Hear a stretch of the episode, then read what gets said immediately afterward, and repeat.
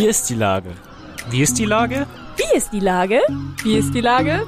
Wie ist die Lage? Wie ist die Lage? Wie ist die Lage? Der fast tägliche Podcast mit Lars Meyer. Wie ist die Lage? Unser fast täglicher Podcast als Kooperation von der Mopo und der Gute-Leute-Fabrik spürt tagesaktuellen Fragen nach. Mein Name ist Lars Meyer und ich rufe fast täglich gute Leute aus Hamburg an. Unser Partner, der das in dieser Woche möglich macht, sind die Second-Hand-Kaufhäuser der Stadtreinigung Hamburg von Stielbruch. Hamburgs größte Schatzkisten in Wandsbek und Altona sind ideal für die kalte Jahreszeit mit einer großen Auswahl an Spielen, Musikträgern und Dekoartikeln. Vorbeischauen, stöbern und seinen Schatz finden. Das war Werbung. Herzlichen Dank. Heute befrage ich Niklas Nordmann und der ist Mitglied der Geschäftsführung der Ratsherrenbrauerei hier in der Schanze. Ahoi Niklas. Moin Lars.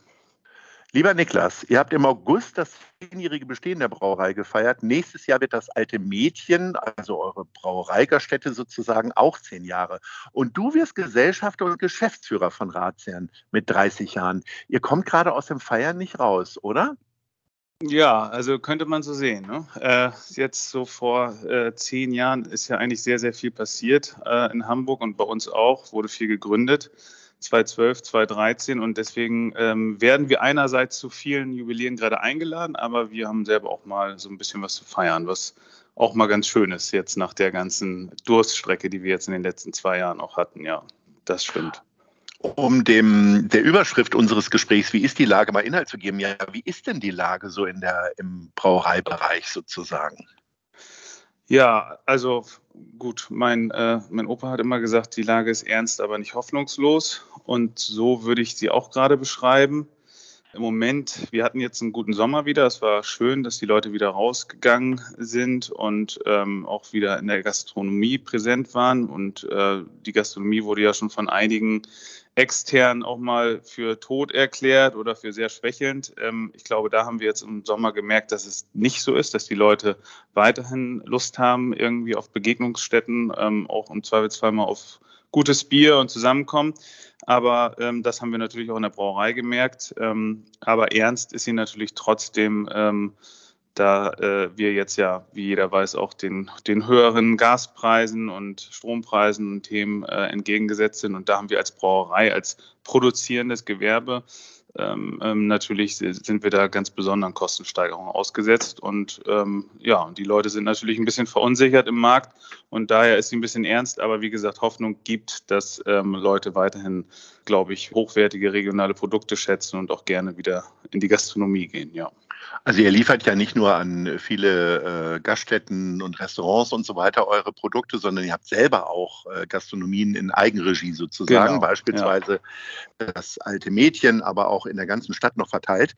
In der Kultur ist es ja so, dass einige Leute sagen, wir haben die Leute tatsächlich an Streaming verloren. Das heißt, die bleiben auf dem Sofa sitzen und gehen nicht mehr ins Theater oder zu Konzerten. Wie siehst du denn das? Gehen die Leute noch in die Kneipe, um sich zu treffen oder haben die sich auch komplett entwöhnt in den letzten zweieinhalb Jahren? Ähm, ich glaube, es hat sich ein bisschen äh, verändert einfach. Ich glaube, äh, der, der Drang auch oder das Bedürfnis, ähm, sich, sich zu treffen in der, in der Gastronomie und, ähm, und, und äh, da auch bekocht zu werden oder auch ein frisch gezapftes Bier zu bekommen, was auch nur in der Gastronomie möglich ist. Das existiert weiterhin, das Bedürfnis. Aber ich glaube, durch Corona äh, gab es viele Verunsicherungen, wodurch dann auch so dass ähm, das Kneipensterben auch etwas zugenommen hat, würde ich mal behaupten. Also gerade so diese kleinen Eckkneipen ohne Außenbereich, das haben wir jetzt auch mal wieder erlebt im Diskurs mit der Stadt, muss ich auch ganz ehrlich sagen, dass es doch einem etwas schwer gemacht wird, dann auch noch Außenflächen äh, zu nutzen. Das äh, hat das Ganze so ein bisschen befördert und da würde ich sagen, ähm, da geht es in nicht so eine ganz positive Richtung, aber insgesamt, glaube ich, ist es weiterhin so, dass die Leute ähm, ähm, die Gastronomie nutzen, dann halt eher verstärkt im Sommer in den Außenbereichen, im Winter dafür vielleicht etwas weniger. Was wir auf jeden Fall gemerkt haben, ist, dass Events und Feste und solche Themen äh, äh, stärker äh, nachgefragt sind als vor Corona, haben wir so das Gefühl. Das hören wir auch so, wenn wir uns so umhören. Also das ganze Thema hat sich sehr stark ins, ins Feiern so ein bisschen äh, verschoben, ins feste Feiern. Und ähm, das ist dann ja auch eine Art von Zusammenkunft. Und ähm, das Gleiche gilt dann auch für Konzerte und solche Themen. Ähm, ich glaube, da ist das Bedürfnis weiterhin ähm, sehr stark, wobei ich auch ehrlich gesagt nicht ganz so tief drin stecke, wie es jetzt wirklich der Kulturbranche geht. Ich selber besuche gerne Kulturstätten, aber ich weiß nicht, ähm, wie insgesamt die Lage ehrlicherweise dort ist. Ja, ja. Wer jetzt aufgepasst vorhin, äh, hat vorhin, der weiß, du bist 20 gewesen, als dein Vater die Ratsherrenbrauerei aufgebaut hat. Also das ist ja im Grunde eine Marke gewesen, die es vor vielen Jahren gab. Eine Brauerei, die hat er die Markenrechte übernommen und die komplett mit neuem Inhalt äh, quasi versehen. Nämlich genau. äh, ist so ein bisschen äh, vorangegangen bei der Craft-Bier-Welle. Ne? Also als auf einmal ganz viele kleine Brauereien ganz leckere, nachhaltige, äh, ich will nicht sagen gesunde Biere, aber mit guten Zutaten versehene Biere gebraut haben. Äh, wann hast du denn das allererste Mal Kontakt zum Bier gehabt? Also äh, gehörst du zu den Leuten, weil du bist ja auch in der Gastronomie sozusagen aufgewachsen, die wie ich als sieben- oder achtjähriger schon mal so die Reste von den Gästen äh, getrunken haben und probiert haben und dann ertappt wurden? Oder wann hast du dein erstes Bier gehabt? Mein erstes Bier habe ich wahrscheinlich gehabt, mein erstes alkoholfreies, da erinnere ich mich zumindest dran. Äh, das oh, hat meine ja. Mutter getrunken, als sie dann mit, ähm, mit meiner kleinen Schwester schwanger war und musste dann alkoholfrei trinken. Da habe ich das auch immer mit heimlich getrunken, hat mir schon mhm. geschmeckt. Mhm. Ähm, aber, äh, und dann, äh, klar, man hat dann so klassisch ähm, mal so mit 14 hat man dann auch schon mal probiert, sagen wir mal so, äh, offiziell so die Story. Ja, und, ähm, offiziell. Aber das eher versteckt oder ist das in einer Braufamilie sozusagen? Ihr seid ja auch großer Getränkehändler. Ist das gehört das quasi mit dazu, wie in Bayern das Weißbier äh, ab mittags? Ja, nee, also ich glaube, die waren auch meine Eltern da besonders streng, auch ähm, äh, bis zum gewissen Alter. Da haben die schon sehr darauf geachtet, dass das nicht ähm, dass das jetzt nicht zu früh losgeht. Ähm, aber da hatten wir mal so ein, so ein Agreement in der Familie, dass, dass dann eher das Thema Alsterwasser bevorzugt wird als, als normales Bier, dafür ein bisschen früher. Aber äh, das war noch okay, wenn, der, äh, wenn das Bedürfnis da war, sozusagen. Das hat ja auch dann, ist ja eher als Limonade zu betrachten. Aber nee, grundsätzlich waren die schon äh, strenger, als man sich das vorstellen könnte. Das stimmt schon, ja. Jetzt habt ihr über viele Generationen immer wieder mit Getränken zu tun gehabt in der Familie Nordmann. Ab wann war denn für dich klar, unaufhaltsam, es geht auch in den eigenen Betrieb rein, in den elterlichen? Ähm, in den elterlichen, ja, also am Anfang war mir das nicht klar. Also die ersten äh, so Jahre, wo man sich so ein bisschen orientiert hat auch. Ähm, so, ähm, da hatte ich schon so ein paar andere Themen, die mich auch noch interessiert haben. Also insbesondere so das Thema ähm, Design in die Richtung, ähm, aber nachher dann auch Marketing fand ich immer sehr interessant. Ähm, und, ähm, und dann hat sich das aber äh, tatsächlich so ergeben. Ich hatte auch ehrlich gesagt kein Interesse an der, als sich die Brauerei neu gegründet hat, äh, an dem ganzen Thema Bier weil ich das alles sehr altbacken und tradiert fand und einfach überhaupt nicht, ähm, also passte nicht zu meinen Vorstellungen vom guten Design und äh, guten Produkten, so das ganze Thema. Und dann habe ich da äh, nochmal so eine Reise gemacht, so nach dem Abitur auch in den USA. Und da ist mir dann auch die ganze Craft Beer Bewegung tatsächlich so erstmalig bewusst geworden. Und dann hat man äh, da äh, sich auch mit anderen Brauereiinhabern ähm, und oder Mitarbeitern unterhalten da und wie leidenschaftlich die Leute vom Bier geredet haben, wie experimentierfreudig die waren und auch wie kreativ sie waren im, im, im Etikettendesign und Co das hat mich so nachhaltig echt ähm, begeistert und zum Bier gebracht. Und, ähm, und dann, als ich dann zurückkam, war es ja wirklich so, dass wir dann auch selber mit dem Thema Craft Beer dann auch bei Ratsherren angefangen haben. Hast Anfangs du denn deinem Vater damals dann im Ohr gelegen oder war das quasi so eine Parallelentwicklung? Nee, also er, die, er ist ja meistens äh, äh, im Kopf jünger als seine eigenen Kinder, sage ich mhm. immer. Er, äh, mhm. wir müssen ihn ja immer ein bisschen bremsen, äh, als andersrum. Und äh, dementsprechend, ähm, nee, also da braucht, da braucht es dann nur noch mal so einen kleinen Push vielleicht in die Richtung. Ähm, er hatte so ein bisschen vorsichtiger gestartet, vielleicht kann man das so sagen. Und aus den USA, die waren ja schon zehn Jahre weiter. Da habe ich dann natürlich auch noch mal so ein bisschen Input mit reingebracht, neue Sorten. Mensch, wir müssen noch mal ein IPA machen oder sowas in der Richtung. Äh, ich würde sagen, ich habe es dann verstärkt, aber ähm, er ist auch Feuer und Flamme gewesen von Anfang an. Also und er war noch sogar noch voraus, muss man ganz klar sagen, ja.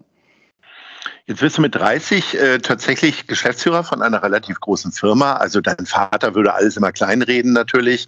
Äh, der ist richtiger Kaufmann. Und ähm, äh, aber mit welchem Gefühl gehst du da so rein? Also da hängt ja auch ein ganz großer Traditionsrucksack, dir wird dir da jetzt umgehängt, ne? Ja, äh, das schon. Also ähm, es ist, äh, man hat natürlich Respekt vor der Aufgabe, keine Frage. Ähm, man hat ja auch dann Verantwortung, auch für viele Mitarbeiter hier. Und ähm, dementsprechend bin ich froh, dass, ist, ähm, dass ich doch schon ein paar Jahre jetzt äh, dabei bin, auch äh, am Anfang etwas äh, indirekter und jetzt aber auch schon seit drei Jahren dann natürlich tagtäglich und hat auch schon Verantwortung übernommen in den Bereichen, jetzt mit dem Braugasthaus, altes Mädchen äh, seit anderthalb Jahren da haben wir auch das gut hingekriegt mittlerweile und ähm, dementsprechend glaube ich, äh, auch in der Ratsherrenbrauerei haben wir so eine tolle Kultur jetzt hier auch aufgebaut ähm, und sind meines Erachtens auf genau der richtigen Richtung unterwegs und dementsprechend glaube ich, dass wenn ich da Unterstützung habe vom gesamten Team, dass wir das alle gut meistern werden. Also ja, auf jeden Fall Respekt vor der Aufgabe, aber auch Lust, das zu machen, muss ich ganz klar sagen. Ja. Wir wollen hoffen, dass du dann weiterhin noch Zeit hast, um auch ein bisschen Freizeit zu genießen. Äh, du hast das vorhin schon angesprochen, du bist sehr kulturinteressiert. Entsprechend frage ich dich in unseren Top 3, was sind denn deine Lieblingskulturstätten in Hamburg? Fangen wir mal mit Platz 3 an. Ja, ähm, also Platz 3 würde ich sagen, ist, ähm, ich mag, und das war, äh, als ich nach Hamburg gezogen bin, äh, hatte ich das auch äh, gleich in den ersten zwei Jahren, war ich öfters in der Leishalle.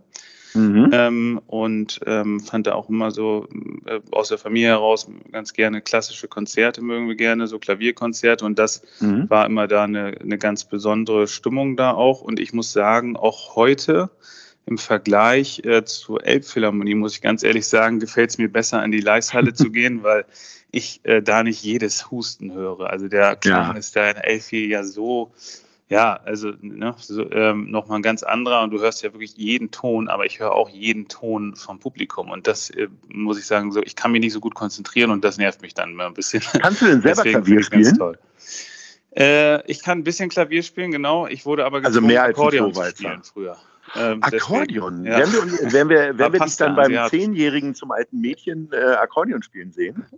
Äh, das äh, werden wir nochmal offen lassen. Aber da das der Name ja von Freddy abmachen, Quinn ja. kommt, ne? altes Mädchen kommt ja von Freddy Quinn, ja. vielleicht müsste das sein. Ne? Ja, mal ein bisschen üben. Ja. ja. So, Platz zwei.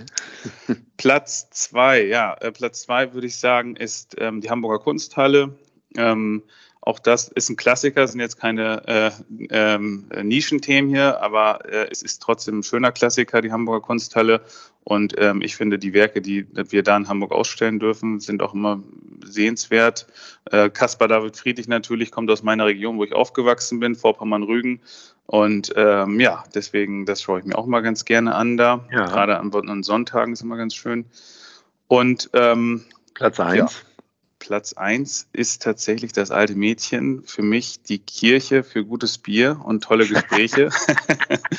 und deswegen äh, die ich glaube, das ist keine Werbung. Ne? Ich glaube, das entspricht das, deinem, nee, deiner wahren das, Das entspricht der Wahrheit leider, ja. genau, das sind meine Top 3. Gut, aber wenn wir dich da demnächst äh, äh, selber am äh, Instrument sehen, dann ist das ja auch eine Kulturstätte noch doppelt und Das stimmt. Sozusagen. Dann können wir Sehr das offiziell als Kulturstätte erklären. Ja. Sehr gut, das machen wir dann nächstes Jahr. Mein Lieber, ganz viel Spaß bei euren vielen Jubiläen ein gutes Händchen und äh, äh, viel Erfolg vor allen Dingen. Ja, neuen, vielen Dank. Bei deiner neuen Stellung in der Firma. Ja, vielen Dank, dass ich dabei sein durfte. Sehr gute Fragen. Vielen Dank. Jo, ja, danke. Alles klar. Also, ahoi. Bis dann. Tschüss.